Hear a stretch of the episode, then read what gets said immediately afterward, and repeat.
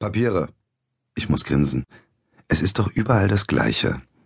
Ich meine nicht, dass ich überall grinsen muss. Nein, es ist nur, Polizisten sind doch überall gleich.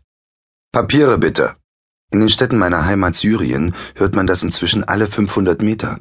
Im gleichen Tonfall. An jedem Checkpoint. Aber natürlich ohne ein Bitte. Dort habe ich in den letzten Jahren gelernt, Papiere sind wichtiger als Menschen. Das ist in Deutschland auch nicht anders. Die Deutschen lieben Papier. Hast du kein Papier, dann bist du gar nicht hier. Aber zumindest werde ich weder beleidigt noch geschlagen.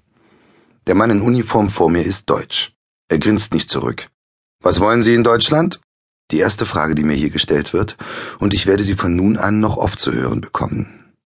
Na gut. Ich hole mein Visum heraus. Ein echtes Schengen-Visum, und niemand aus meiner Familie wollte mir erst glauben, dass es echt ist. Es beweist, ich komme, um zu arbeiten und ich darf das. Ein Filmproduzent aus Berlin wollte, dass ich in Syrien ein paar Szenen für ihn drehe. Jetzt soll ich beim Schneiden helfen und auch selber vor die Kamera, hier in Berlin. Das glauben mir die Polizisten natürlich nicht. Auch nicht, dass meine Papiere echt sind. Ich kann es ja selber kaum glauben. Ich werde zur Seite genommen und verhört. Sie schauen möglichst ernst und grimmig. Ich muss schon wieder grinsen. Die sind einfach putzig. Im syrischen Foltergefängnis saß ich auch in solchen Räumen. Die Beamten dort haben sich jedoch kein bisschen Mühe gegeben, so böse und gefährlich zu gucken. Das hatten sie gar nicht nötig. Aus dem Nachbarzimmer drangen schon die ganze Zeit Schreie. Während ich vernommen wurde, starben nebenan Leute. Da grinst niemand mehr, außer manchmal die Typen in Uniform. Hier hört man höchstens eine Kaffeemaschine aus dem Nebenzimmer. Die klingt auch, als ob sie gleich stirbt. Die Polizisten gucken weiter grimmig, wahrscheinlich weil sie nichts finden, um mich wieder in den Flieger zurückzusetzen. Haben Sie Geld dabei?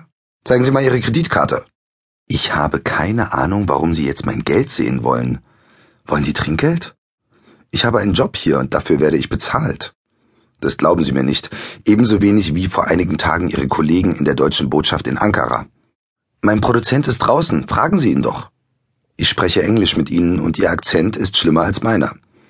Später lerne ich den Klang besser kennen, die kamen wahrscheinlich aus Sachsen. Jetzt klingt es nur sehr deutsch.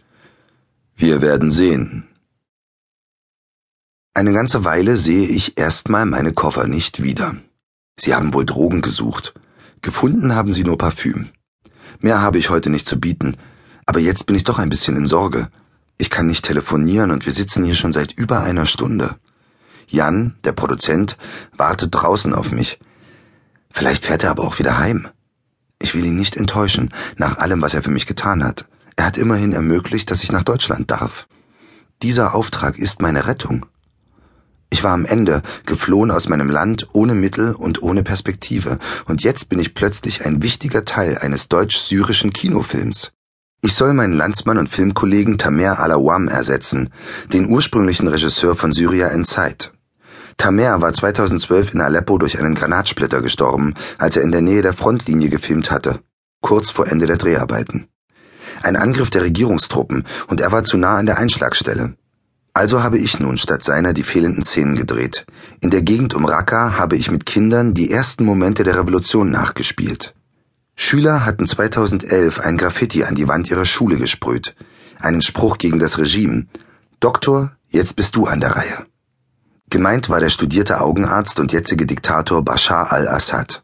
Direkt nach dem Sturz Gaddafis war der Assad-Clan jedoch extrem nervös und sensibel, also wurden die Jungs vom Geheimdienst verhaftet und gefoltert. Damit fing alles an. Es gab die ersten Demonstrationen. Freiheit für die Kinder. Um politische Freiheit ging es noch gar nicht. Darauf folgten weitere Verhaftungen und immer wieder Folter, auch von Minderjährigen. Es kam zu Aufständen und Großdemos und ich mittendrin, in Homs, einer der Geburtsstätten der syrischen Revolution. Jetzt habe ich die Aufnahmen auf der Festplatte meines Computers dabei. Von meinen ersten Demos, von den gespielten Szenen mit dem berühmten Graffiti und noch mehr. Alles eben, was für den Kinofilm noch fehlt. Inzwischen ist die Revolution in ein wirres Gemetzel mutiert. Syrien ist ein zerrissener Kadaver. Die Frontlinien verlaufen quer durch die Familien, quer durch ehemalige Freundschaften, quer durch eine ganze Gesellschaft. Syrien war für mich lebensgefährlich geworden.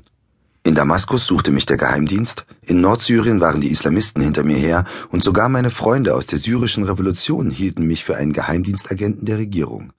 Mit meiner Kamera verdiente ich